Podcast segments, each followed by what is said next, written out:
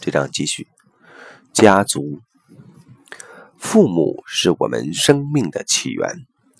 有件事在每对伴侣的关系中都是一样重要的：完全的给予以及完全的接受。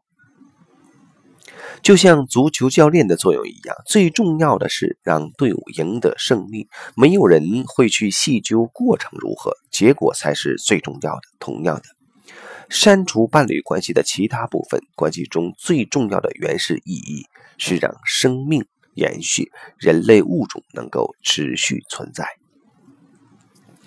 我们的父母因为无形力量的牵引而相遇，进而生下了我们，我们也因而存在。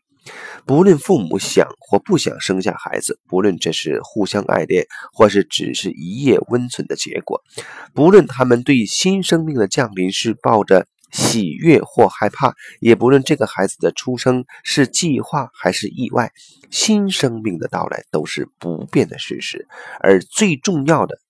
就是这个结果，这个早已发生，也不会改变的结果。虽然说结果才是最重要的，但许多人仍很在意当时的状况及过程。这种问题也是影响关系的重要因素。许多成年男女抱怨父母其实并不想生下他们，有时这是幻想出来的，有时他们只是在不是在计划中出生的孩子。他们的出生时间可能在一个不太恰当的时候，但父母还是生下了他们。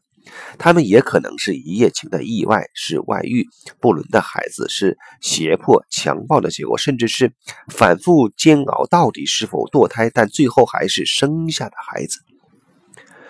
有许多人拘泥于母亲受胎时的状况和成因，却忘记人们看见新生命诞生时的喜悦。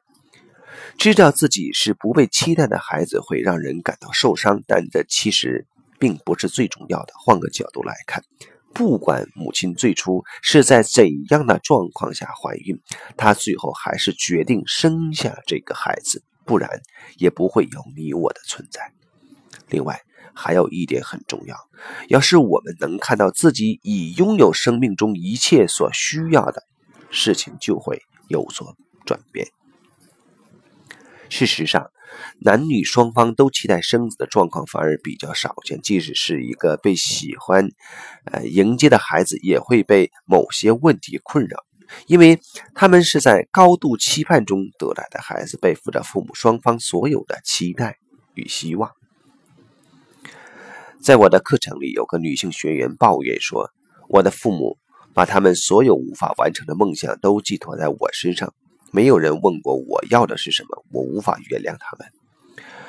我听到以后直接告诉他，他是在胡说八道。他听了很生气，但是他不笨，反而思考我的话。第二天，他对我说：“你说的或许有道理，或许那是确实一些一派胡言。当然，那根本就是胡说八道，而且类似的谬论还常被提出来。”你们生我之前从没问过我的意愿，你们根本不知道我愿不愿意来到这个世界，等等，这些想法真的很疯狂。不过话说回来，世界上到处充斥着疯狂的想法。若是询问这些孩子的意见，答案肯定是父母做的一切都是错的。但生命本身并无对错，生命就是要继续繁衍下去，所以才有我们的诞生。我们的生命是由两个人结合而来的结果，是自然的产物。我们是我们，我们是父母生的，而我们的父母就是我们的父母，这些是不会改变的。我们就是父母生命的延续，一半来自父亲，一半来自母亲。